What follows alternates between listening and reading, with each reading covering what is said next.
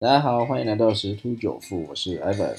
啊。这几天这个台股啊啊，就是上有锅盖，下有支撑了。哦，这个挑战万七这个大关卡，啊一一一一上去，然后就卖压就出来，再做调节。啊，所以这几天这个台股的轮动是比较快的啊。啊，呃，但是目前看起来这一阵子电子科技类股，呃，可能少碰比较好啊，因为有可能会成为这个获利了结的一些标的哈。好，那我们先来看一下欧美的部分啊，基本上欧洲欧美是呃没有太大的一个变化。那这个特斯拉是暴涨啊，这个让这个标普又创下历史新高。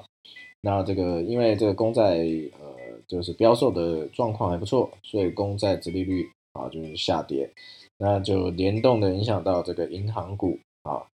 然后这大概就是呃美国的股市的一个部分。那目前拜登正极力游说两党要通过这个二点二兆美元的一个基建计划啊，因为这个金额有点大啊，所以说有一些反对的声音啊，包含这个增高企业税，但是这个市场上是有点担忧增高企业税的一个部分会它会带来一个影响。好。那股市的部分基本上是这样子。那最近最夯的是虚拟货币的部分啊，因为这个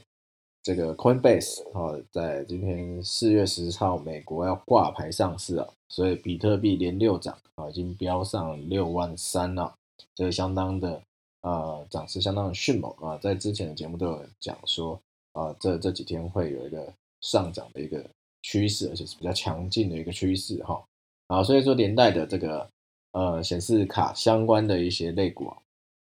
然后也是受惠哈。那基本上，艾文在看这个显示卡相关的啊，或者是所谓加密货币相关的，基本上望到年底前是没有问题，甚至未来两三年都是一个话题啊。啊，所以如果有一些基本面良好的个股，可以去做一个长期持有或追踪啊，啊，做一个存股也是可以。那这个除了比特币表现不错以外，再就是以太币，好也是。又是创下新高，早早上最高已经来到两千三一颗，好，两千三美金一颗哦，好，那接下来这个加密货币的部分呢，艾文这边啊有看到一些消息啊，啊，这个目前整体来看，加密货币的市场啊还是向上的，而且是一个蛮强劲的一个向上的一个趋势啊，但是比特币的表现也会有啊，但是它相对会缓慢一点点。啊，很缓慢一点点，因为其他的币啊，也应该这样讲，比特币它是一个领先指标。